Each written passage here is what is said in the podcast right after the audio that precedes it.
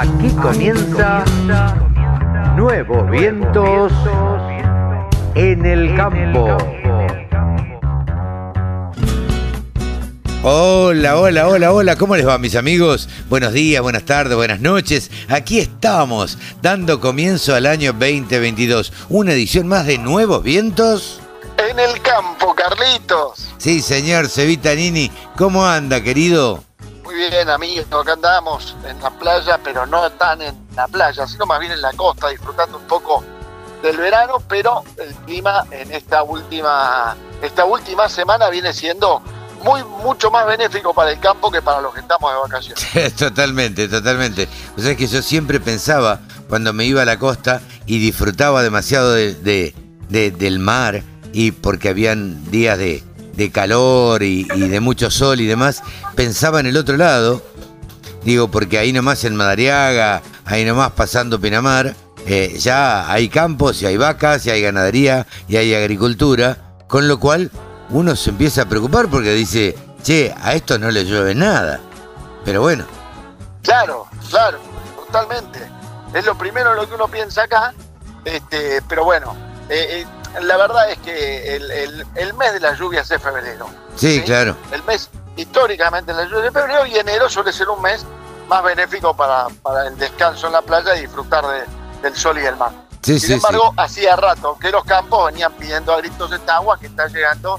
Y bueno, bienvenida, ¿no?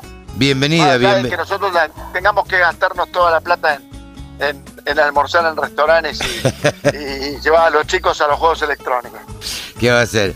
Te cuento, Cevita, que hoy vamos a charlar con, en este primer programa del 2022, vamos a charlar, que además es 22 del 1 del 2022, eh, con Mónica Ortolani, que vamos a analizar un poco la realidad, con Ale Troya, que vamos a hablar de cerdos, porque, bueno, es eh, un periodista especializado en, en cerdos. Eh, vamos a hablar con Pablo Adriani de, de mercados, vamos a hablar con Javier Lauría de, de ovinos, eh, y vamos a hablar con Karina Kisling, eh, que Ajá. que es eh, productora viverista de la zona de San Pedro. En San Pedro están absolutamente complicados con el tema seguridad.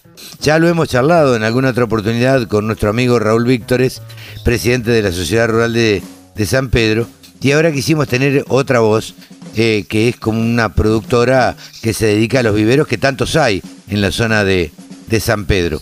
Pero independientemente de eso, es preocupante la connivencia que dicen que existe de la parte judicial con la parte política. Entonces, eh, es, todo, es todo un tema. Este, de la policía no se quejan eh, porque dicen que cumple una buena función, pero tienen algunos reparos con la justicia que por lo menos es lenta.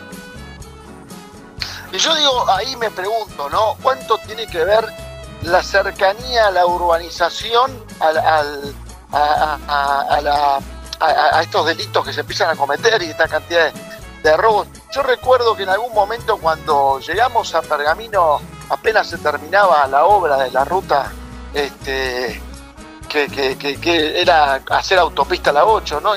Y alguno en, en la ruta que paramos en una IPF nos dice, y, y le mandé el chivo nomás a la, a- a la estación de servicio, Sí, sí. este, nos dice, y bueno, ahora van a llegar los chorros más rápido, me dijo. Y yo medio que dije, bueno, esto no hay con qué, no hay que, que ninguna que le venga bien, pero, pero eh, de alguna manera el razonamiento este, puede ir de la mano, ¿no? Eh, mirá, la delincuencia... Otra eh, organización que permita que haya más delincuencia. Sin duda, la delincuencia, estaba leyendo en todos estos días eh, el abigeato en el Chaco, han carneado cualquier cantidad de animales. eh, y no me digan a mí que no, nadie venga, que nací en el campo, por otra parte, eh, y que algún primo mío tuvo carnicería, entonces no me la cuenten. eh, la carne tiene que estar sellada y tiene que estar matados los animales y, con los correspondientes sellos del SENASA. Si la carne no tiene sellos del SENASA, eh, no se debería comprar o no se debería vender. Y, a ver, esto pasa en todos los pueblos de, de la República Argentina. Hay, hay hay carniceros, bueno, que venden carne que de dudosa procedencia, como mínimo dudosa. Pero independientemente Claro, de eso, eh, hay no- alguien no- que la compra. No muy confirmada. Con, Claro. una, con una procedencia no confirmada. No confirmado, lo cual ya es bastante, porque digo, ya no está cumpliendo con los protocolos sanitarios, por ejemplo. Este, entonces, esto es lo que. Pero Carlitos, Car- eh, eh, esto no es solamente en el campo. Eh, esta es la historia de, de todos los, los delitos que existen en, en el mundo. Este, yo, si yo robo para vender algo, eh, es porque eh, es porque eso que puedo. Hay alguien que me lo va a comprar. ¿no? ¿Seguro? Eh, Seguro.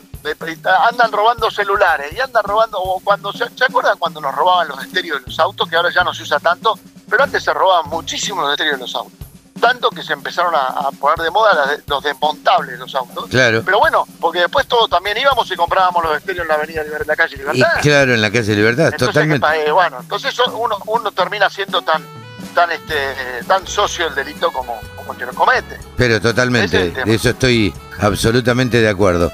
Eh, pero bueno, eh, es lo que nos toca, la inseguridad que nos toca. Cuanto más pobreza en general, hay, hay más delincuencia. eh, y lamentablemente Totalmente. tenemos un 50% de pobreza, lo cual es una barbaridad para un país que puede alimentar al mundo prácticamente. absolutamente Cevita, ¿te parece? ¿Arrancamos? Sí, amigo. Vamos para adelante, claro que sí. para adelante de este primer programa del año del 22 de enero del año 2022.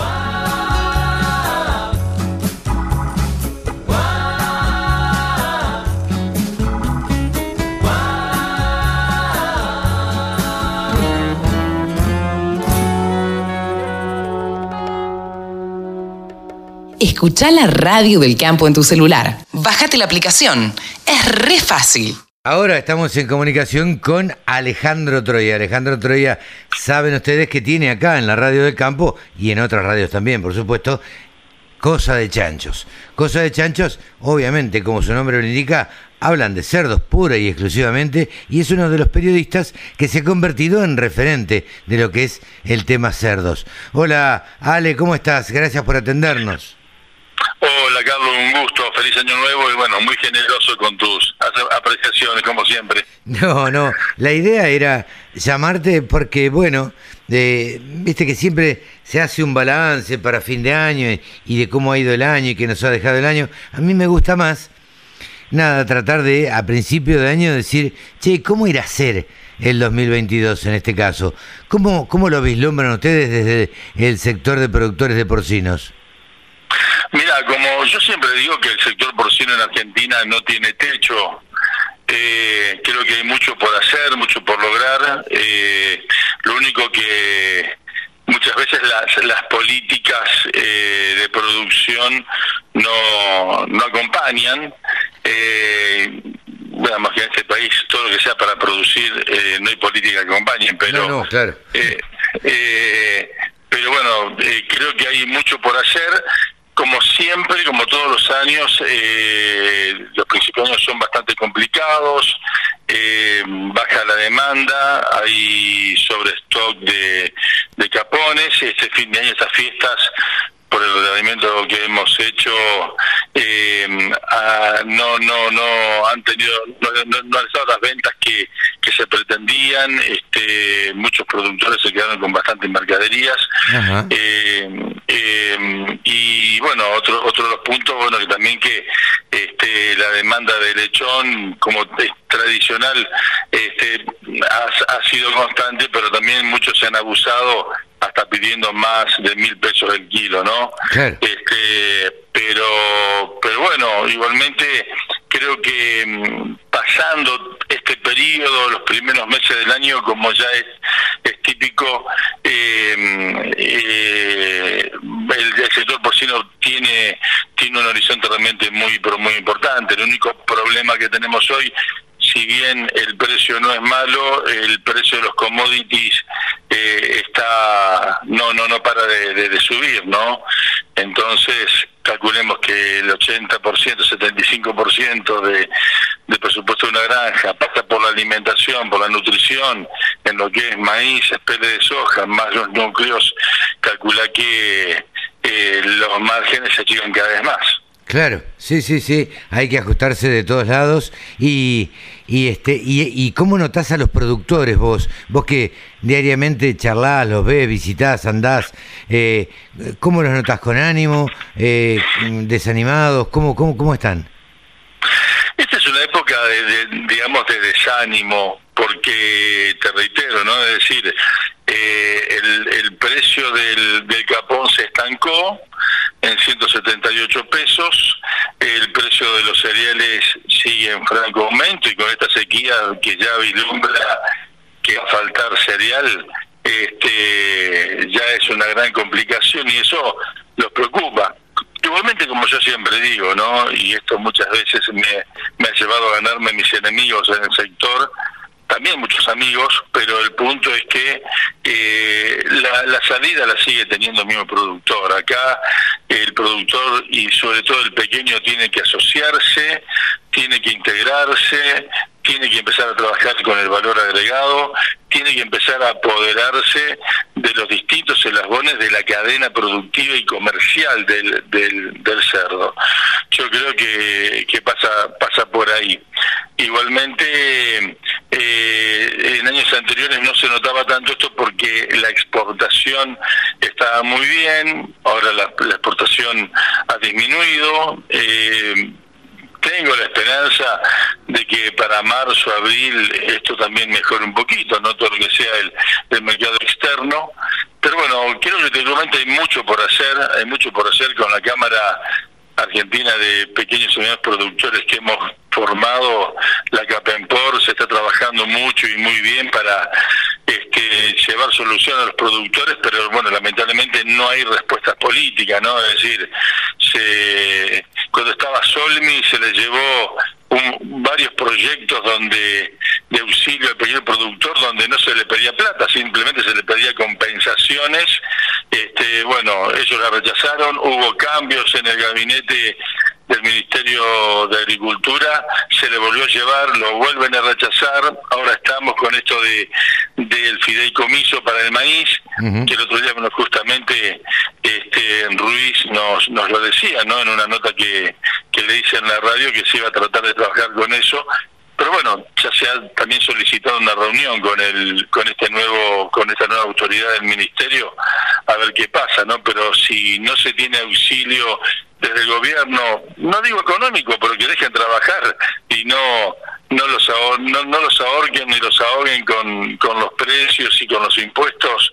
Yo creo que el sector tiene un futuro realmente muy pero muy importante. Eh, Ale cómo cómo van los congresos porque les cuento que bueno Alejandro Troya se dedica además de ser periodista agropecuario a organizar unos congresos porque como se ha convertido en referente de los chanchos eh, se dedica a organizar congresos con un grupo de gente. Cómo va eso ¿Cómo lo ves para el 2022? Mira, muy, muy bien, muy animado con eso, muy animado con, con el éxito que hemos tenido en el, en el Congreso Porcino de las Sierras en octubre del 21 y ya muchas empresas eh, confirmaron su participación en el Congreso del Atlántico, que también va a ser en octubre del, del 22, y ya estamos trabajando en esa organización, ya... Bien estamos dirimiendo, pero bueno, creo que lo vamos a terminar haciendo en Mar del Plata. Te estoy dando casi una primicia. Mira vos. Este, porque, viste, yo, mi corazón tira a Miramar, pero eh, toda la parte, digamos, hotelera y gastronómica tenemos muchas más, muchas más ofertas en, en Mar del Plata y bueno, eh, es muy probable que lo terminemos haciendo en, Mar del Plata. Ya estamos trabajando con eso, ya estamos presupuestando y, estamos teniendo reuniones virtuales con, con algunos hoteles y trabajando mucho con eso. Pero muy bien, ta, también armando el cuarto encuentro de productores porcinos y cosas de chanchos que lo hacemos todos los años en, en Córdoba. Este, este año seguramente lo hagamos en La Falda también, ahora que lo hacemos siempre el primer, los primeros fines de semana de, de abril. Entonces, bueno, también estamos trabajando trabajando con eso. Hay mucho por hacer, hay Bien, mucho por hacer. Te veo muy y, activo.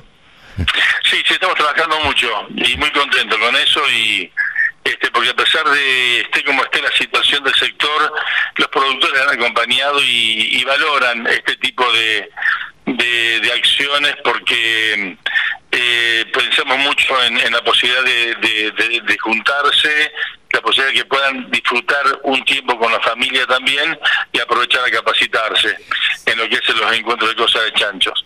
y también, bueno, cosas que han pasado que también siguen eh, teniendo el sector porcino en, en un estado de efervescencia, ¿no?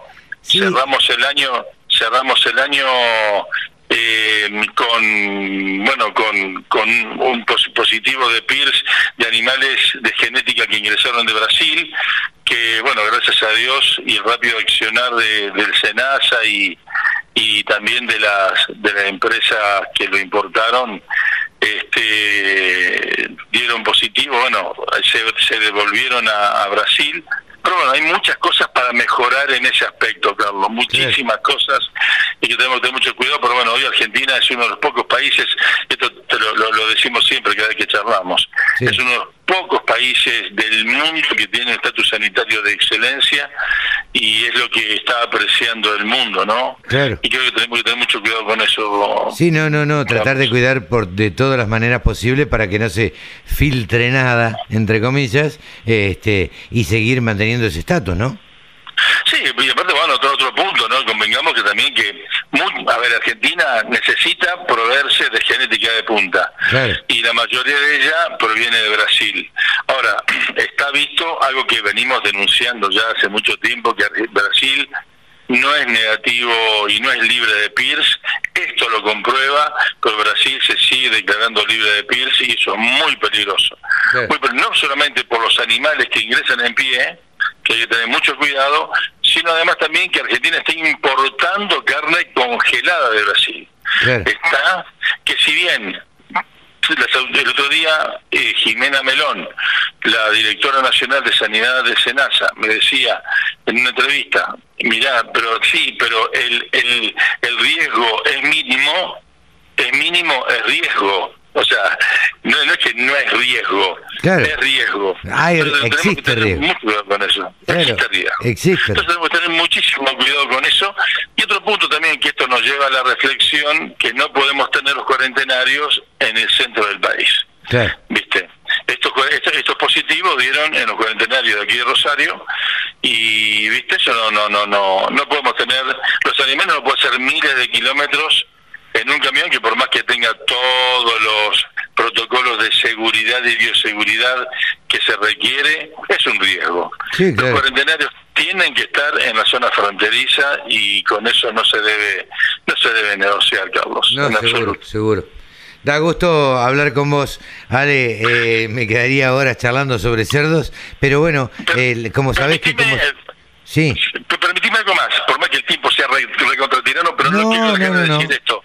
Carlitos, este, eh, en, en La Pampa, en la, en la Facultad de Veterinaria perteneciente a la Universidad Nacional de, de La Pampa, ya hace muchos años que se viene trabajando y experimentando con este, la posibilidad de trasplante embrionario. Ah, mira, era una de las preguntas que te quería hacer y ya me la estaba olvidando, porque hay, hay, hoy casualmente leía la noticia, pero contánosla por favor. Bueno, eh, nacieron en diciembre, que hace fin de año, el año pasado, eh, los primeros lechones eh, de cerdas trasplantadas in vitro, ¿no? Es decir, este, con trasplante embrionario. Esto es un avance científico pero impresionante. Es la primera vez que esto ocurre en Argentina. En el mundo ya se ha experimentado, no sé, en América, pero Argentina es la primera vez y la verdad que es un, un avance científico muy, pero muy importante que también va, va a aportar para lo que es la, la, bioseguridad, ¿no? Es decir, porque esto también ya este, eh, se evitaría eh, el ingreso de animales en pie de, otros de, de, otros países, este, bueno, tenemos que ver los costos y demás, pero bueno, como noticia es muy buena y muy alentadora. Sí, y, creo que el proyecto está liderado por, por dos o tres mujeres, ¿no? Eh, sí, hay, hay, hay, hay, varias mujeres trabajando en esto, hay una empresa de genética trabajando en esto y también este, un grupo de profesionales docentes, exactamente, docentes y no docentes de la Facultad de Veterinaria de, de La Pampa y yo creo que es un orgullo, es un orgullo porque esto es algo que lo venimos siguiendo ya desde hace muchísimo tiempo, yo tenía la información hace unos días y bueno, este, había que respetar todos los protocolos de, de la universidad y de la facultad este, para antes de dar la noticia y bueno, yo creo que, que esto es muy, muy, muy bueno. Muy No, no, bueno no, y- sin duda, sin duda que es bueno y sin duda que va a ser beneficioso para el país. En un principio por ahí sea un tratamiento caro este o algo algo medio oneroso, pero con el tiempo... Exacto, o tal vez no, claro, claro, con el tiempo a lo mejor, como todas las cosas. Sí. Yo creo que esto también habla de la importancia de, de, de la cría y lo que es el cerdo en sí, ¿no? Porque bueno, también habrás leído que se llevó a cabo un- una persona, un ser humano recibió Sí, un corazón. un corazón cerdo, ¿no? Con Sí. éxito. Y yo creo que eso también, bueno, el cerdo es el animal que más se asemeja genéticamente en cuanto a los órganos al, al- al ser humano Increíble. y, Sí, sí. y se está trabajando con eso para la posibilidad de de, de esto para aquellos que, que están en lista de espera para, por trasplante de órganos yo creo que es un logro más allá de los estúpidos que enseguida salen en defensa del, del animal antes de la vida del hombre pero bueno Sí. yo creo que es fantástico yo creo que esto es fantástico Carlos Dos noticias que Es nos estábamos olvidando que la verdad son muy buenas noticias. Ale, muchísimas gracias, che. Un abrazo vos, grande. Carlos, muy amable, muy generoso por, como siempre, por tenerme en cuenta y bueno, que tengas un, un buen año y te Ojalá. recuperes pronto. Ojalá sea, sea un, buen, buen 2022 para todos. Un abrazo Así va a grande. ser. Alejandro Troya, especialista en cerdos, aquí en la radio del campo. Todas las voces, todas las opiniones. laradiodelcampo.com Saben ustedes que nosotros tenemos dentro de la radio del campo nuestro espacio dedicado a los ovinos, porque es una actividad que para nosotros y para quienes hacemos la radio del campo eh, es una actividad que se va a venir y que eh, en algún momento va a despegar y va a despegar con todo. Estamos con el periodista que más sabe de ovinos. Estamos con Javier Lauría del equipo de Guarino Producciones. ¿Cómo estás, Javi? ¿Cómo te va? Feliz año. Carlitos, igualmente para vos, un placer arrancar el año ahora, este año ovino, charlando con vos y con toda la gente, todos los oyentes de la radio del campo. Bien, eh, Javi, a ver, nosotros hicimos como un resumen la otra vez, eh, antes de fin de año, de cómo, cómo estaba terminando el año, cómo, cómo terminaba, con qué, qué cosas dejaba y, y demás. Ahora la pregunta sería un poco al revés. ¿Cómo, ¿Cómo ves que arranca el 2022 y qué perspectivas hay para, para, lo, para el ovino? Hay varios, yo voy a tirarte algunos títulos Sí, o, o indicios y después vos me decís por dónde desarrollamos, porque es bastante lo que se viene. Y tenemos para hablar media horita, pero no quiero robarte media hora porque tenés siempre gente muy calificada y por respeto a, a ellos, yo creo que soy el, el, que te- el que tiene menos trayectoria y experiencia y, y creo que se merecen ese espacio más que yo, sin duda. no Así es que, así. No es así, no por te, favor. no te pobretes, no te tires abajo. Bueno, gracias, gracias. Este, Eh, uno de los de los más importantes desafíos son la ley ovina. ajá, bien, Eh, eso, y te lo resuelvo, o mejor dicho, te lo resumo fácilmente. El presupuesto que se pactó en Sí. esta renovación de la ley ovina es de 850 millones de pesos. Ahora, gran problema, gran. Todavía, todavía no tenemos presupuesto 2022. ah, caramba, Entonces, se prorroga lo que eh, se había definido para el 2021. ¿Qué significa? Que por ahora el presupuesto de la ley ovina es de 80 millones de pesos, más el recupero de los aportes reintegrables. claro. Ahora, eh, si no se aprueba el presupuesto, ¿qué va a suceder?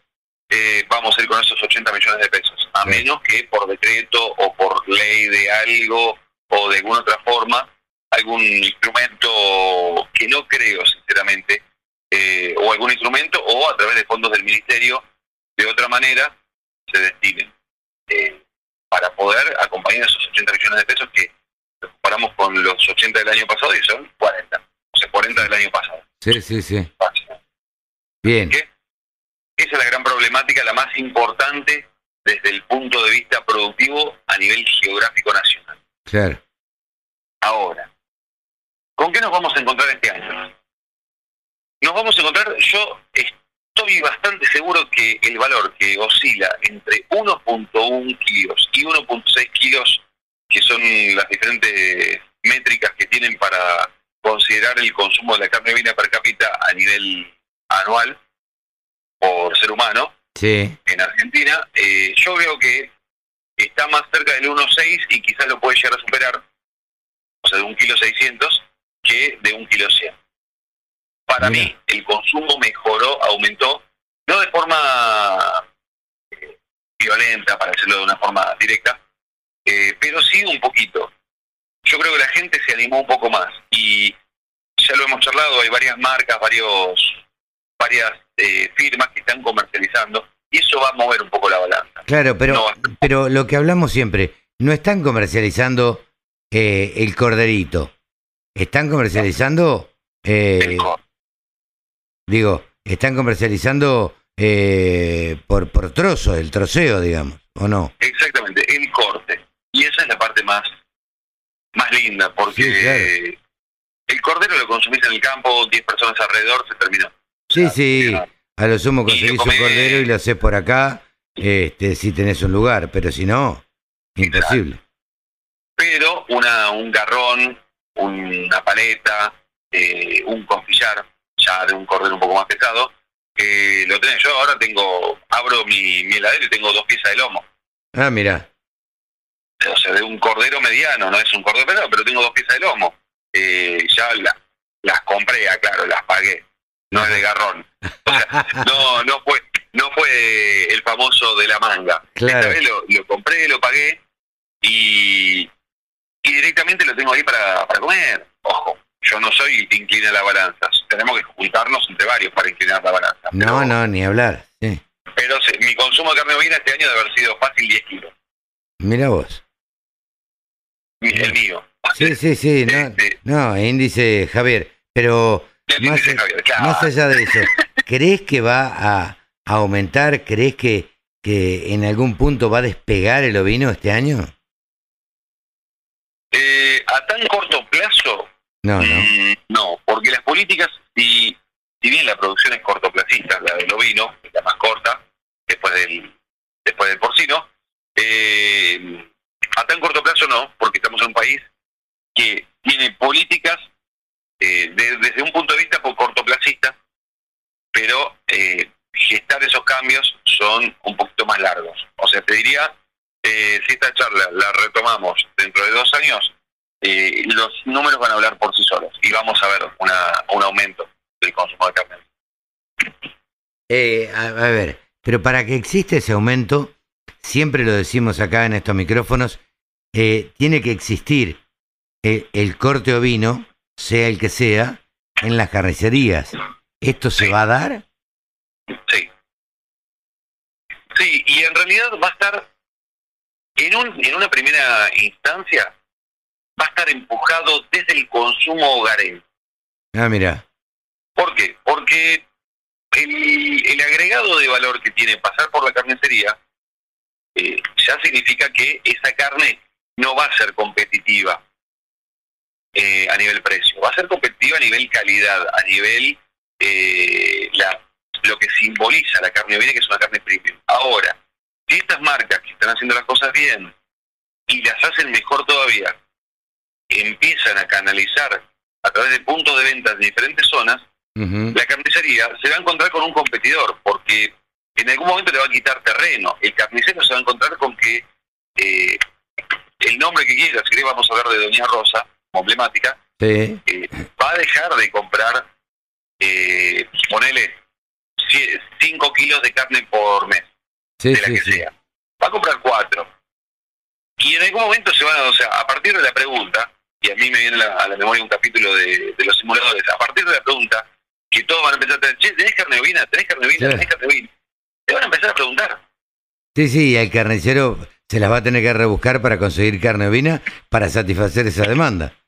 Exactamente, y yo te soy sincero, le pagaría a, a gente o les propondría a la gente que empiecen a, a ir a sus carnicerías y a decirle, a preguntarle, que Claro. empiecen a darle inquietud y que el carnicero aprenda a cortarlo, porque hoy en día, barrio eh, urbano, que tiene una carnicería que tiene carne ovina, tiene cortes eh, grandes, o sea, que puede ser el garrón de un cordero liviano que pesa 2 o 3 kilos, o un costillar que no entra en todas las... No entra, en Todos todo- los- no entra en todos los freezer. Claro, vos necesitas el rack, el famoso rack, que es la costilla con la chuleta, claro. que te la dan, que te la dan cruzada como cuando vos vas a rezar. No Sí, sé si, si sos, si sos religioso, pero cuando rezás cruzas los dedos. Bueno, sí, sí, claro. tienen el rack de costillas cruzadas y eso te lo venden y es una carne increíble que la podés hacer braseada, la podés hacer a la parrilla, de mil formas y es, pero un lujo. Y ahí, ahí, cuando ves eso, esto no quiero explayarme mucho, pero ahí empiezas a ver la genética. No, no, no, Porque- ni hablar. Ni hablar. O sea, Yo sueño con el día que pueda ir a una carnicería y decir, bueno, dame un costillar con paleta que lo voy a hacer a la parrilla. Oh. O dame, dame la entrañita, que la Ya, entraña de, ya. de cordero chiquita, Sí. chiquita, Sí, sí, sí. pero bien hecha, dos minutos cada lado, tipo, o sea, tipo como se hace el, el- no el pechito, eh, el matambrito. El matambrito. a la parrilla, que Sí. es 7 y 7, o sea, te haces una entrañita, 3 y 3, No, no, ni hablar. Adobadita, ni te cuento. A todo esto, perdóname, te tengo que tirar un tip Sí, fundamental para la parrilla. Señora, señor, joven, sí. si compran eh, proboleta de cabra, que son los primos, vamos a decirlo de una forma, Ah, son especie, lo- los primos de la otra especie, Sí, si claro. compran proboleta de cabra, es increíble la consistencia, el sabor, cómo queda crocante, eh, cómo se estira, porque la proboleta se, no se tira, o sea, la proboleta de, de vaca se estira un montón, Sí. esta no se estira tanto, es un manjar la proboleta de cabra. Mira vos. No, no probé nunca proboleta de cabra. La próxima vez voy a tratar de conseguir proboleta de cabra. No es tan fácil. El supermercado, el supermercado francés creo que se consigue. Ah, mira. Bueno, De- de- te lo voy a decir y lo tengo que decir porque no hay muchos, cabaña piedras blancas. ajá. Ah, piedras blancas es. Sí. Mira en. Suipacha. Sí, sí, sí. Es, Es de un amigo. sí, sí, sí, sí. Te tiro el dato porque es, o sea, no lo, no lo puedo omitir. Sería muy egoísta de mi parte que no lo sepan, o sea, vos y todos los oyentes. Sí, sí, sí. Mirá qué bueno.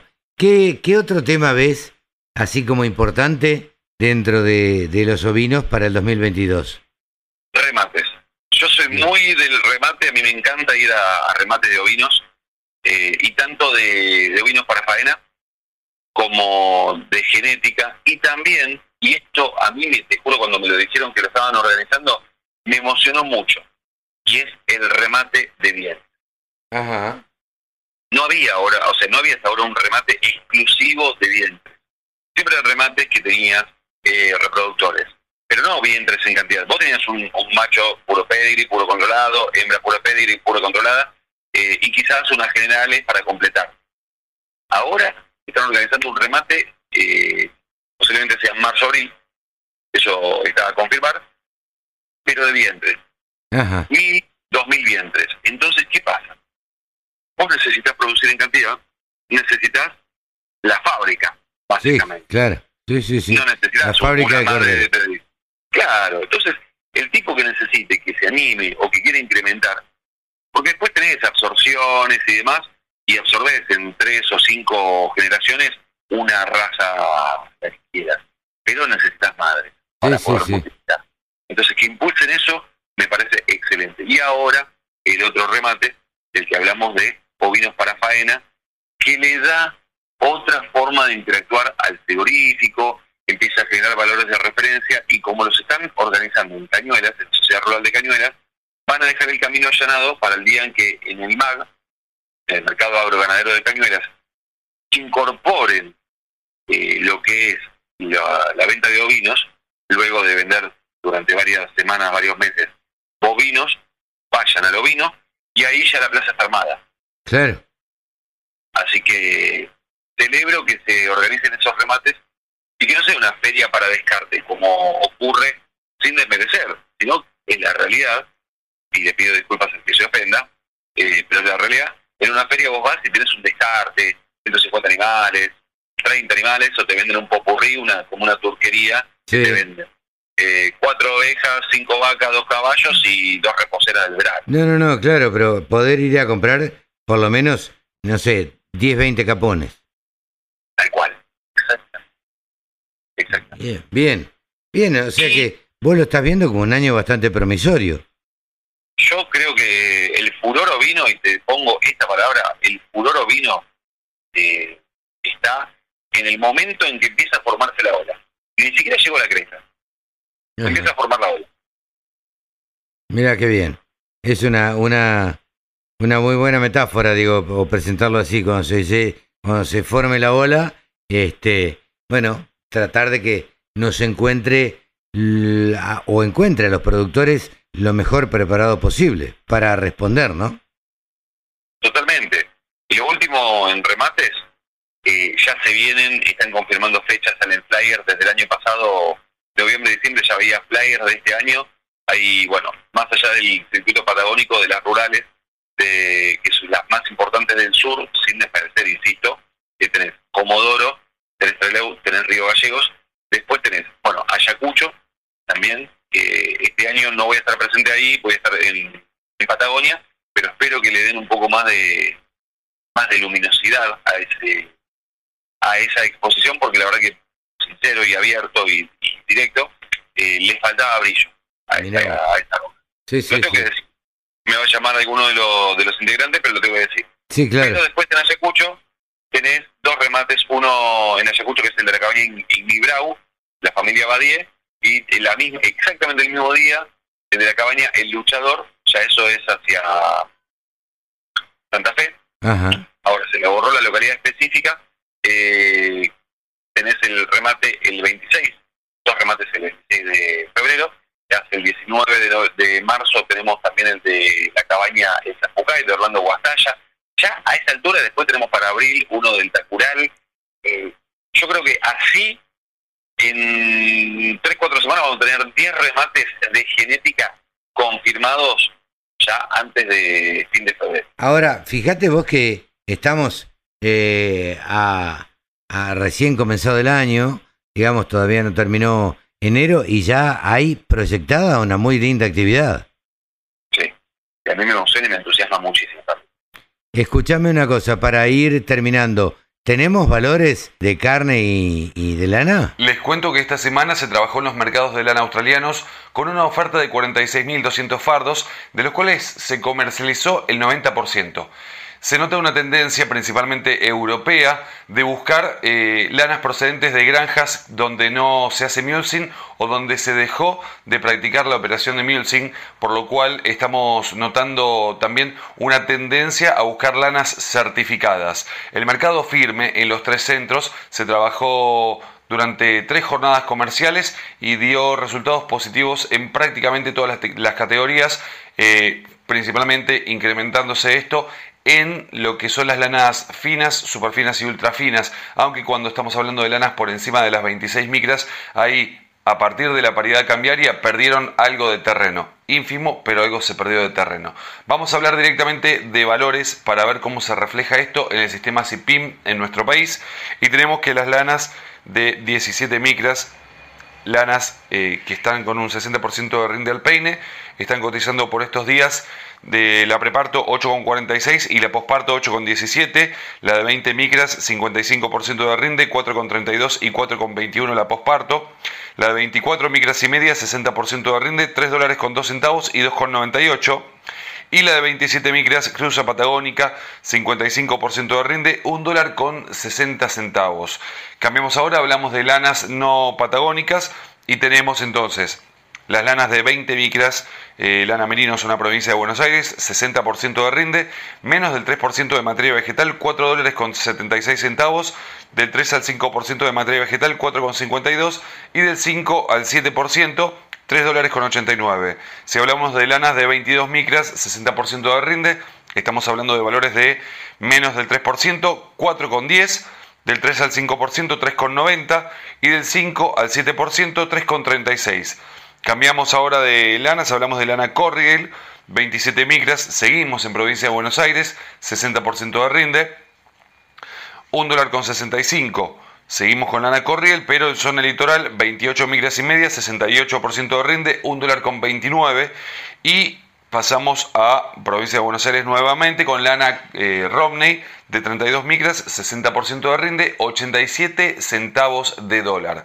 Hablamos ahora de carne ovina en nuestro país y tenemos valores, vamos directamente a los valores donde tenemos el adulto de 290 a 380, el cordero liviano 530 a 600, el cordero pesado 460 a 500 pesos el kilo, todo esto hasta acá es por kilo, y el refugo, esto es por cabeza, tanto para faena como para invernada, de 2.750 a 3.200. Todo esto es al productor sin IVA puerta del frigorífico, es decir, a la carne. Y hablamos ahora de región pampeana, con el adulto de 250 a 300 pesos el kilo, el cordero liviano 430 a 530, el cordero pesado 360 a 420 y el refugo 140 a 190 pesos el kilo. Todo esto al productor sin IVA puerta del frigorífico, es decir, a la carne, al rinde, al gancho. Aprovecho la ocasión, habiendo llegado al final de este informe, para invitarlos a sumarse a nuestro Instagram, que es arroba del sector ovinos. También los invito a pasar por nuestro espacio en la web, donde volcamos muchísima información, y es ovinos.delsector.com. Yo soy Javi Lauría y les agradezco muchísimo que estén ahí del otro lado. Hasta la próxima. El campo es el motor del país. Prende ese motor. Prendete a la radio del campo. Y ahora estamos en comunicación con Mónica Ortolani. Saben ustedes que es un poco, siempre lo decimos, la madrina de, nos ha acompañado durante muchísimo tiempo eh, aquí en el, en el programa. Y bueno, estamos con ella, que es coach, que es contadora y que, y que se ha convertido un poco en speaker, dando charlas eh, en el interior y aconsejando a los productores agropecuarios. Hola Moni, ¿cómo estás? Hola Carlos, qué alegría reencontrarnos en este 2022.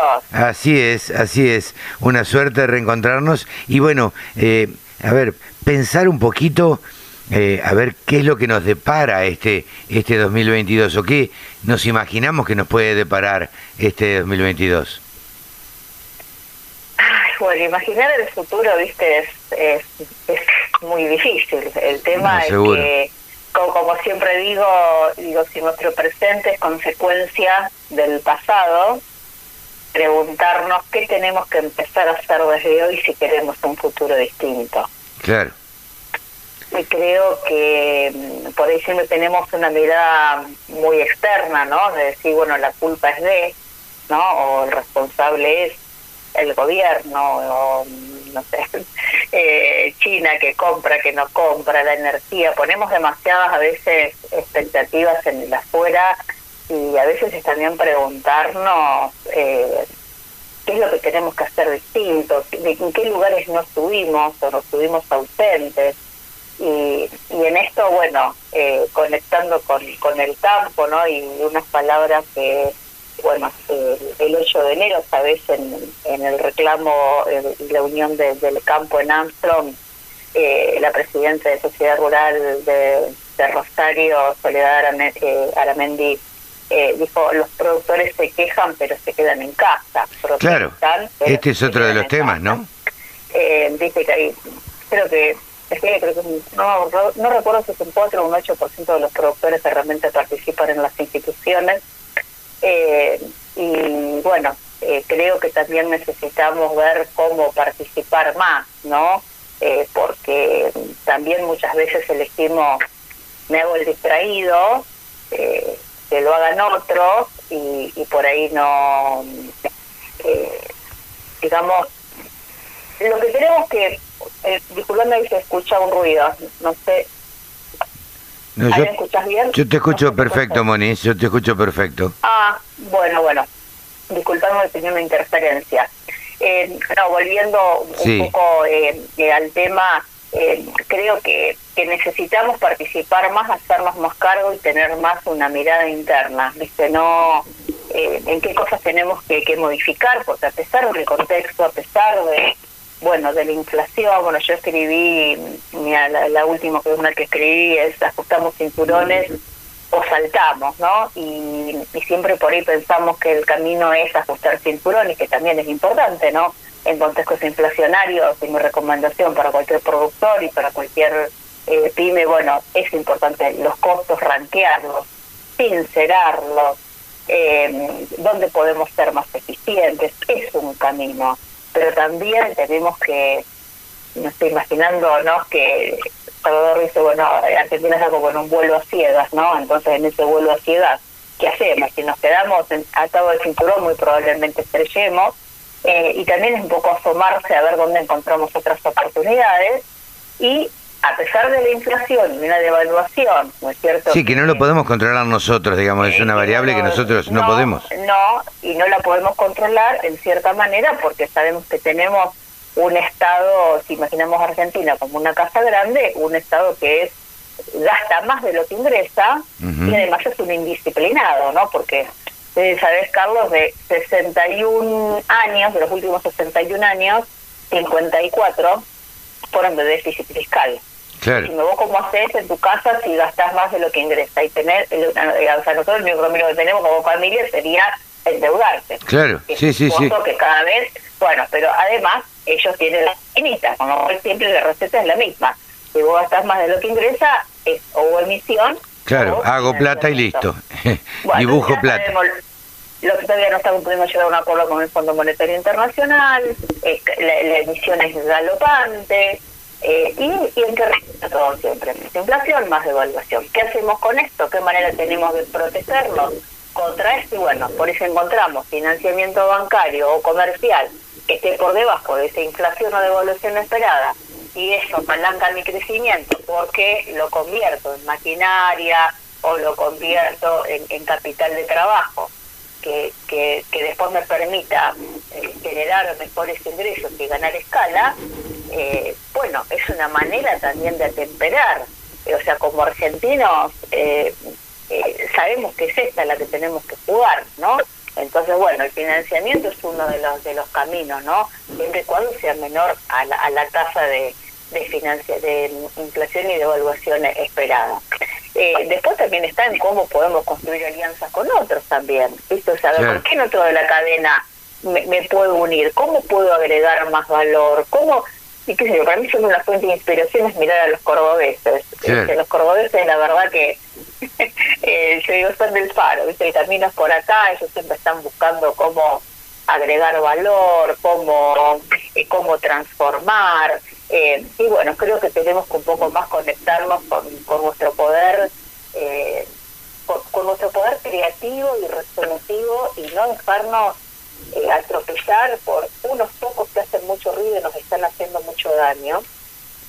Eh, y, bueno, eh, y en esto también me permito opinar que el haber salido de las mesas de, diálogo de tres de las entidades eh, del campo, eh, creo que nos hemos metido en el propio guion que tienen escrito para nosotros porque sabemos cómo se va a reaccionar.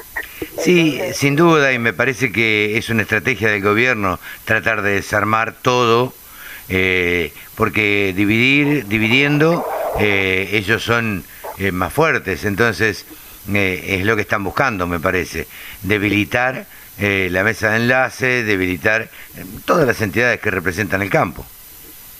Exactamente, entonces bueno, creo que, digamos, eh, por mirar cómo posicionarnos mejor en esa, en esa defensa, eh, eh, también comprendo, porque también vamos a ser realistas de estas mesas, hasta qué punto han dado resultados. Tenemos mesa de carne y, y maizar y, y, qué está pasando. Cada vez tenemos mercados más intervenidos. Sí. Eh, nos, está pasando con trigo. O bien, eh, vos fijate que aun cuando, bueno, eh, el resultado de las elecciones legislativas de noviembre nos dieron un poquito de esperanza, el gobierno, por acuerdo, busca la manera siempre de estar salteando eh, la ley y con acuerdos con acuerdos privados hoy en realidad eh, tienen la manera de seguir interviniendo el trigo y no está copiando las, los aumentos que, hubo en Chicago entonces en definitiva te aumentan las, los derechos de exportación de una manera encubierta ¿no? sí sí sí, sí. entonces bueno en esto digo sé que muchos jóvenes también es muy preocupante esta fuga de cerebros no es cierto ciertos jóvenes por día se están yendo de nuestro país. Eh, si bien saltar el charco es un camino, siento que no es el único. que tenemos la vida, que tenemos la potencia de generar cosas, que tenemos eh, todo eso que nos han legado nuestros abuelos, eh, bisabuelos, eh, que bajaron de los barcos y bueno, por otros paisanos han transformado esta tierra y dio tanta potencia, no tanta potencia transformadora del campo, que creo que tenemos todo, tenemos todo para para poder hacer frente a esta situación. Sí, sin duda, pero en lo inmediato nadie, nadie, o por lo menos eh, el país, digamos, no, no ofrece posibilidades este, concretas. Entonces, los jóvenes que eh, ciertamente son ansiosos precisamente porque son jóvenes y si no ven una salida más o menos rápida, y la verdad es que se van a ir. Sí, es lo que pasa que, mira, yo gracias a Dios he podido viajar y, y es cierto que pasa que tienen que experimentar también, y es lógico y, es así. Eh, también el mundo no hoy no está siendo un lugar tan seguro, por decirlo de alguna manera, ¿no? Mm. Eh, y, y, bueno, lo tienen que experimentar y, y creo que, que también en cada comunidad, en cada ciudad, creo que creo que hoy pasa más por eso, más allá que el país no te da las condiciones, es ver cómo podemos crear en cada territorio condiciones para que sucedan cosas distintas. Y quizás todo lo que está pasando en el norte de Córdoba, eh, nosotros acá también en FUNE estamos trabajando en la ciencia de desarrollo para que bueno se puedan generar eh, ecosistemas que creen microclimas de desarrollo diferentes. Y creo Sí, que sí. ahí está, está la clave, que cada comunidad eh, busque crear un microclima.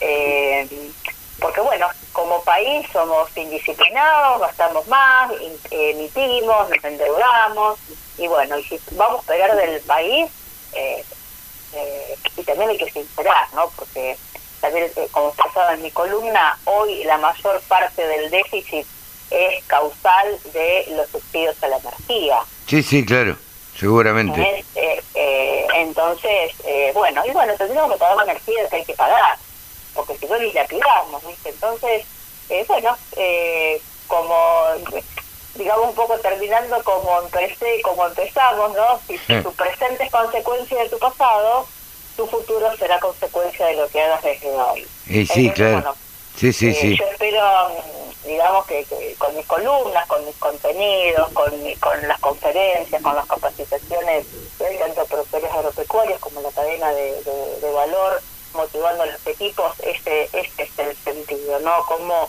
podemos empezar a construir eh, eh, un- una, una forma de ser, de cultura que transforme la gestión eh, y que nos permita eh, construir, eh, como lo han hecho nuestros abuelos, una forma colaborativa y cooperativa. Sí, sí, ¿Mm? sin duda. Lo que pasa es que ya lo hemos hablado en este espacio también, Moni, nos fuimos convirtiendo con el tiempo en seres un poco más individualistas, a eso nos han llevado, y el otro día se lo escuchaba decir a alguien, no sé por qué yo tengo que escuchar, che, qué buen maíz el del vecino, ojalá le caiga una pedrada. ¿Viste? Decís, ¿qué necesidad hay? Lo estaba diciendo en Bueno. público. Bueno, Este. bueno, mira, me dice con un punto que es clave que también lo mencioné en esta columna, es culpa de. eh, eh, hay un. Hay cosas que se seguramente. Alguien dijo que el gran problema de Argentina es eh, el. Individualismo. La envidia. La envidia. Y la envidia, claro. La envidia. ¿Por qué es la envidia? Eh, porque eh, el quien envidia no quiere que vos tengas lo que tengas, no quiere tener lo mismo que vos, no quiere que vos tengas lo que tengas. Claro. ¿Mm? Eh, pues, fue este filósofo Ortega Gasset, ahora, me, ahora, ahora lo recordé porque lo escribí. Y él decía en el 1930, creo que fue en 1930, en una conferencia en, en La Plata, eh, y el gran problema argentino es la envidia. Y cuando te pones a mirar, y creo que también es un poco lo que pasa con el campo y, en las comunidades, ¿no? Eh, así que bueno, eh, creo que hay mucho mucho por hacer y dejar de mirar al vecino, cada uno tiene una potencialidad y la vida, bueno, tiene sus luces y sus sombras como sus sombras como todos los días, así que, bueno, a, mirarse más en, y creer más en la en la confianza interna y dejar de Eh, mirar tanto para el costado. en las capacidades de cada uno, en las capacidades de cada uno y en lo que podemos hacer. Moni, muchísimas gracias. Juntos, de lo que podemos hacer juntos. Y Claro. también lo que nosotros tenemos hagamos también es, complementarse. Claro. Así que gracias, Carlos, eh, una vez más por, bueno, por este espacio. No, gracias a vos, Moni, por, por este, dar, regalarnos este tiempo. Y bueno, y nos estaremos encontrando a lo largo del año, ¿te parece? Por supuesto, aquí siempre estaremos para la radio del campo y, toda su audiencia. Un gran saludo para todos. Un beso grande. Mónica Ortolani, coach y contadora, titular de tonicaonline.com.ar. Ahí la pueden visitar y si no, visítenlas, eh, visítenla en las redes. Es muy activa en redes sociales. Eh, nos despedimos de Mónica y seguimos de esta manera. La Radio del Campo, www.laradiodelcampo.com. Saben ustedes que el periodista agropecuario que más sabe de mercados se llama Pablo Adriani y lo tenemos en la Radio del Campo. Pablo, ¿cómo te va? Buen año, querido. ¿Cómo andás, Carlos? ¿Bien? Pero muy bien, por suerte. Buen año para todos, un poquito no tardío, pero estamos eh, todavía sintiendo los coletazos del fin de año y, y, la sorpresa de, del año 2022, ¿no? que Argentina es un país que no nos permite distraernos ni descansar. No, no, no, nunca, nunca en la Argentina estar tranquilos descansando, pero bueno, eh, todo pasa en general en la Argentina en el verano. ¿Qué, ¿Qué es lo que nos puede deparar este verano acá en la Argentina, Pablo? Mira, yo quiero separar un poco el, el escenario internacional del escenario local, o sea, del microambiente argentino. Y desde el punto de vista internacional tenemos un, una situación inédita en la historia, que es una sequía, es una sequía regional de la más grave de la historia reciente. ¿60 días hace que no llueve en Brasil? ¿Puede ser? Yo diría que ya debemos estar en 80, 90, ah, en algunos casos. Todos los estados del sur de Brasil esta última semana que llovió acá en Argentina, en Paraguay y Uruguay, en Brasil no llovió. Entonces es como que Brasil está adelantado dos meses en el periodo de desarrollo vegetativo del cultivo. Claro. Entonces es como que te es como que a vos te agarra una sequía eh, en comienzo de floración de soja y formación de chaucha por 60 días. Te mata, imposible, te mata la planta. Te mata la planta, la planta no se recupera o sea, que eso es lo que pasó en Brasil. Por eso las pérdidas de Brasil ya son irrecuperables. Una, eventual sequía te puede sumar algún poroto más. Pero ahora el mercado está viendo más el centro oeste de Brasil, todo lo que es Mato Grosso y Mato Grosso do Sul, que es donde está un, 60% de la producción de soja eh, brasilera y un 65% de la producción de maíz. Claro. Bueno, esta sequía repercutió en Chicago tarde, porque Chicago Chicago se quedó dormido este año con la sequía. El año pasado, 2020, anticipó la sequía de Sudamérica y jugó todas sus fichas a posiciones compradas, que después resultó acertada la posición. Pero en esta oportunidad Chicago se quedó dormido, no vio la sequía. Eh, todo lo que está operando Chicago hoy son posiciones marzo-mayo típicas posiciones del mercado americano. Claro. Eh, no obstante ello, eh, este, este jueves pasado, por ejemplo, la soja había subido 34 puntos, que son casi 12 dólares y medio. Eh, la soja disponible en Argentina vale 400 dólares. Impensado. La soja marzo, sería un poco soja nueva temprana, 367 dólares. O sea, ya los precios de soja marzo, abril, mayo del 22 de este año, sí. están siendo prácticamente eh, mayores a los obtenidos en el 2021. aclarando que el 2021 se empezó a firmar la soja disponible en diciembre, empezó a dispararse arriba de 350, 360, y ahora vale 400 dólares, pero este mercado es un mercado de mosca blanca, no es un mercado que sea referencia para lo que va a pasar en el futuro. ¿Qué quiere decir? y que esta la figurita difícil, hoy quien tiene soja no la quiere vender y la industria necesita comprar la soja para poder molerla, procesarla y venderla. Sí, sí, sí. Entonces eh, eh, no se descarta que esta firmeza disponible con el correr de enero y febrero puede arrastrar a marzo también. es un mercado con, eh, con final abierto. La soja tiene muchos condimentos hoy y después está el otro condimento que es la intención de siembra de soja en Estados Unidos en la campaña 22-23, que ahora sí lo vamos a ver, lo vamos a ver en el mes de febrero. Es un poco un cortito resumen de la soja. Ajá. Mira vos. ¿Y el maíz? ¿Qué pasó con el maíz en la Argentina? ¿Puede llegar Argentina- a, a subir? Porque se ha perdido bastante. Sí, no, pero es que no, maíz, claro, se perdió mucha cosecha, 8 millones de toneladas, según la bolsa de comercio Rosario, muy firme el maíz disponible, la semana tocó 234 dólares, y cosecha nueva que sería un marzo 225. Claro, claro. El julio que valía 180, ahora vale 200.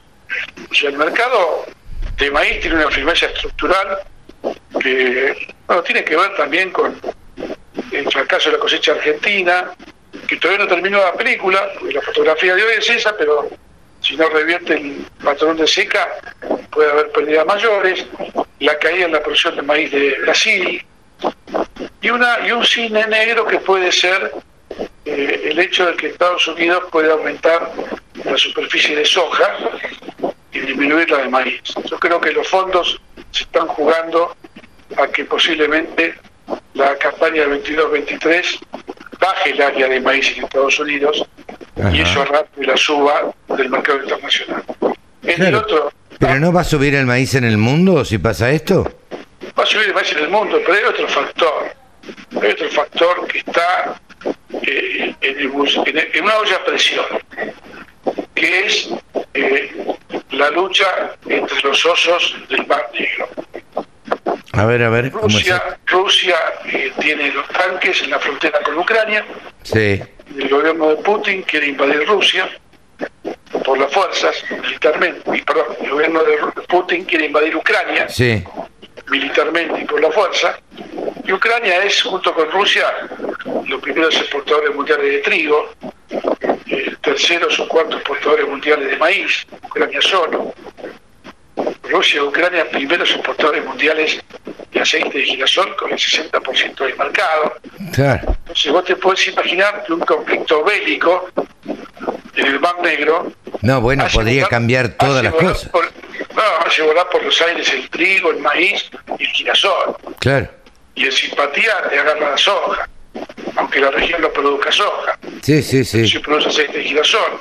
Una situación realmente de mucha tensión en el Mar Negro, de mucha incertidumbre, y ya Estados Unidos, Joe Biden, se expresó que le haría muy mal a Rusia que invada Ucrania. Ya hubo mensajeros europeos que se acercaron a Putin para tratar de convencerlo que no, no haya, no haya ningún tipo de conflicto bélico. Eh, va a estar muy difícil este, este mundo, por estos temas que estamos viendo. Se agrega el tema climático, se agrega el tema de lo que es eh, la situación interna en Estados Unidos, el no arreglo con el Fondo Monetario es incertidumbre pura. Sí. Entonces los productores están eh, como, como en un túnel sin luz, ¿me entendés? Y, y se pierden oportunidades de vender por miedo a que va a pasar mañana. Sí, claro, totalmente. Eh, a ver, no saben, hay una incertidumbre tal que no son capaces de ni vender un grano ni no saben qué, qué determinación tomar. Si vos Si tuvieras ¿qué que, hace con la plata? claro, si vos tuvieras que aconsejar un- a un productor hoy, ¿qué le dirías? Yo te diría lo siguiente. Primero, que nadie puede tener la verdad de lo que va a pasar con el mercado. Es imposible. Con la cantidad de variables hoy que hay en juego, en el día a día, decir soy bajista, soy alcista, es irresponsable. Yo puedo decirte, que lo escuchen los productores, tengo un feeling bullish o alcista para maíz y para soja. Tengo cierto feeling bajista para trigo Ah, mira, 2022, que las posiciones futuras prácticamente valen lo mismo que el disponible. Tengo un feeling eh, indefinido 100% con el mercado de girasol, porque si el conflicto Rusia-Ucrania estalla, el mercado de girasol vuela por los aires. Estamos hablando de estos dos países son responsables del 60% de las exportaciones mundiales de aceite de girasol. sí, sí, sí. Entonces, eh, yo no te puedo decir, aprovechar vender girasol a 500 dólares. Porque si está en el conflicto Rusia-Ucrania, por el girasol se va a 600, 700, qué sé yo. Entonces, a los productores, a los productores hay que eh, tratar de hacer un poco de docencia y explicarles que los análisis de los mercados no es una cuestión lineal, no es una cuestión de matemática, que los factores que están eh, interactuando son diversos y de todo tipo y color. Fíjate que hasta estamos poniendo el convenio de Rusia con Ucrania como un factor de mercado clave, Claro. no solamente para girasol, sino también para trigo y maíz.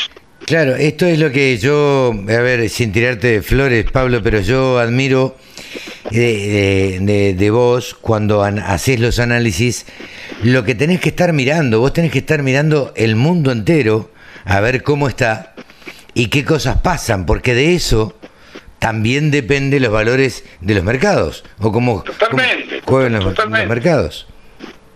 Por eso te digo, esto es muy dinámico y, y muy variable y el mundo está convulsionado. Tenés el tema de que las tasas de interés en el 2022 van a subir, ya está confirmado por la Reserva Federal, la inflación de Estados Unidos va a ser más alta, la inflación de Europa va a ser más alta, la inflación de Asia va a ser más alta. El mundo entra en un, en un periodo de inflación que no lo conoce. A ver si, No. si interprete la Porque, gente. claro, Estados Unidos viene con tasa de inflación del 2,5% anual claro. y van a tener un 6%. ¿Y por qué no nos miran nosotros que tenemos Brasil- un 50, digo?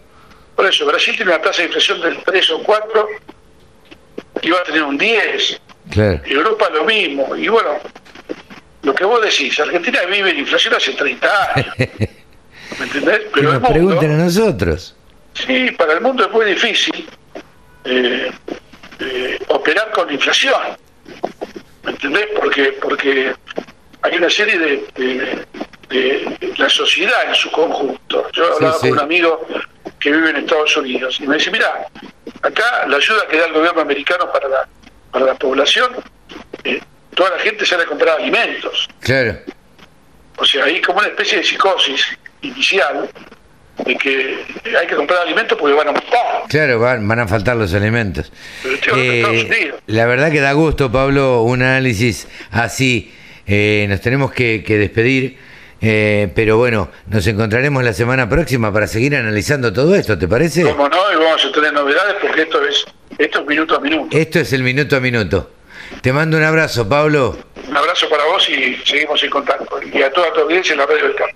Pablo Adriani ha pasado aquí en los micrófonos de la Radio del Campo. Exposiciones, muestras, rurales, novedades.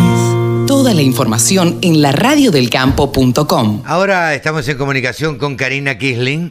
Eh, Karina Kisling es productora agropecuaria de la zona de San Pedro. Y bueno, y el otro día eh, un amigo nos pasó la información de la inseguridad. Nosotros hemos hablado acá en la radio del campo muchas veces, lo habrán escuchado ustedes, a un gran amigo al cual le mandamos un saludo, a Raúl Víctores, presidente de la Sociedad Rural de allá nos llama la atención que los hechos delictivos en la zona de San Pedro pareciera que o existen en todos lados y no se los da a conocer o en San Pedro es como que hay una cierta hazaña. Hola Karina, ¿cómo te va? Buenas tardes. Hola, ¿cómo te va, Carlos? Muy bien, gracias a Dios, muy bien. Aunque me gustaría hablar de otros temas y no de esto, pero sí, bueno. es pero bueno, ¿sabes. ¿sabes qué es lo que pasa? Estos temas también Sí. hay, que, hay que visibilizarlos y hay que hacer que la gente se entere de este tipo de cosas. Sí, Vos sos- obviamente. sos productora agrope- Obviamente. o sos productora No, en agropecuaria realidad soy y además productora viverista. viverista. Ok. Productora viverista, pero vengo de familia de productores agropecuarios. Sí, sí. Vengo de familia de productores agropecuarios, pero particularmente con mi marido tenemos una empresa y producimos plantas Ajá. que somos productores que distribuimos a todo el país, ¿no? De plantas, arbustos, árboles, etcétera. Justamente es en, en estos días, hoy precisamente en Infobae había una nota eh, que no sé qué premio, no la leí, se habían ganado dos famosos de San Pedro, como son Mónica y César. Eh, Sí, sí, del durazno. Bueno, em, y San Pedro es, es una ciudad que ha producido em, muchos locutores, colegas, este, Sí. como Fernando Bravo, como Lalomir, como, eh, ay, se me van a borrar un montón y no quisiera, pero bueno, los dos más Estela conocidos. Montes. Estelita Montes, la negra, una amiga, Sí, sí, este, sí. Rodolfo Borda, bueno, no sé, hay un, montón, un montón de locutores. Ahora, te Sí, pregunto vos como viverista, como Sí. casi como productora agropecuaria, porque también es- se debe considerar como una producción agropecuaria. ¿Por qué crees que hay tantos robos o tanta inseguridad en San Pedro? porque creo que no vamos a decir que no le dan ganas, a ver cómo decirlo para que no suene desgraciado para alguien, ¿no? Pero me parece que le están mirando para el costado la gente que tiene que actuar, ya sea la, poli- la política Ajá. ¿sí? o el poder judicial que convoca acá a nivel local, ya sea fiscales o, eh, bueno, nosotros dependemos del departamento de San Nicolás, judicial, criminal, ¿no? Sí, bueno, pero la o el juez de garantía. Digo, tiene que ver con hasta la policía, que son auxiliares de la justicia. Ustedes Mira, reclamaban, eh, eh, ustedes reclamaban. sí, pero eh, yo, la policía, trabajamos en conjunto. Nosotros somos autoconvocados y trabajamos en conjunto con la policía. Como siempre, en todo, en todo cajón de manzana puede haber una podrida, por supuesto.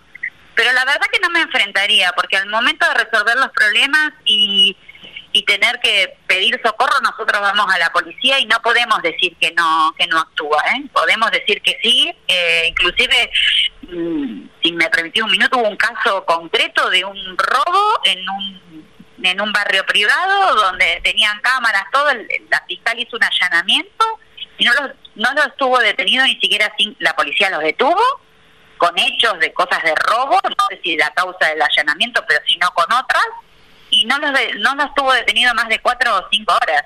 Eh, Sí. Ni siquiera esperó cinco días para juntar las pruebas y unirlos. Entonces me parecía que la policía, como todo, tendrá como todos sus defectos, pero no sé si pedirle tantos a ellos, porque es muy fácil enfrentarnos nosotros con la policía cuando en definitiva hace su trabajo, pero queda ahí, Claro. ¿no? Eh, sí, entonces vos decís que la justicia este, tiene, tiene Yo algo creo que que, ver. la justicia está, creo que, que la justicia, no digo que está empañando, yo creo que la, la justicia está muy lenta, como decimos siempre, muy burocrática. Quiero creer que está saturada en, en, San Pedro, quiero creer que está saturada, que hay tres fiscales nada más. Quiero además eh, pensar que los fiscales tienen buena voluntad de trabajar, pero no viven en San Pedro, por lo cual se tienen que trasladar 80 kilómetros, eh, porque es el departamento de cabecera de San Nicolás. Por ejemplo, te estoy dando varios ejemplos. Quiero creer que es eso, Sí, hay un desborde. Quiero creer que, mm, que el juez de garantía eh, a lo mejor está muy burocrático en sus, en sus, sus los pedidos para poder tomar una determinación de detener a alguien.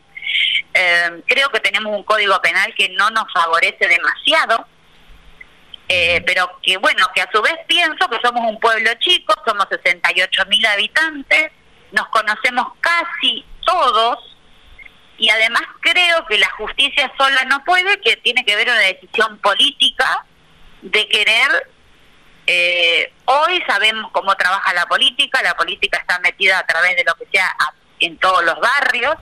Acá en San Pedro nos tienen en asidio dos o tres barrios que van todos al mismo lugar, ya sea ya sea de los hechos rurales como de los hechos dentro, porque esto no es solo rurales, ¿eh? Sí, los sí, hechos rurales que van que- a quintas, campos, también van dentro de la ciudad, ¿eh? Hay una señora se despertó con un revólver en la cabeza Claro, enfrente de la fiscalía a fin de año. claro. O sea, Eh, concretamente ya ustedes, Karina, concretamente ustedes sacaron un comunicado el 13 de, de enero donde Sí. este grupo de vecinos autoconvocados decían para que no te pase y bueno, y enumeraban una serie de, de cosas. Eh, ¿Ustedes creen que en, en, en la colaboración está la- un poco la solución? Yo creo que está la solución en, en, tomar me- medidas, un poco lo que pedíamos ahí, y que, que el Estado, en este caso local, hay, hay, por ejemplo, te doy otro ejemplo, hay 49 cámaras que no sé quién las mira. A lo mejor no está el personal, no, no, no estoy en contra de que están mirando las cámaras, pero las cámaras están para prevenir los delitos, por ejemplo. 49 cámaras distribuidas en una ciudad tan chica deberían estar de, de maravilla y teníamos que estar de prevención divino. Sí, bueno, habría, deberían estar, alguien estar detrás de, de esos 49 con un poquito monitores. de lógica como lo está mirando para trabajar con la policía. Yo creo que debería ser un policía, por ejemplo, o alguien con criterio para hacer eso. Claro. Por ejemplo, entonces yo creo que estamos como, eh, ¿me entendés? Vos entras a la comisaría y no tienen ni computadora. Te hago esta pregunta. eh, Estamos como en el paleozoico.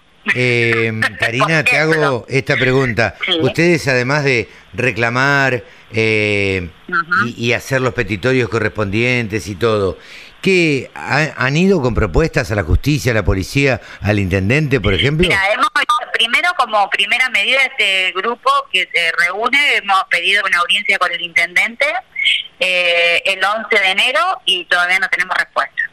Nos atendieron eh, un grupo de concejales eh, y el coordinador de seguridad que nos escucharon de la problemática. No nos dieron ninguna respuesta.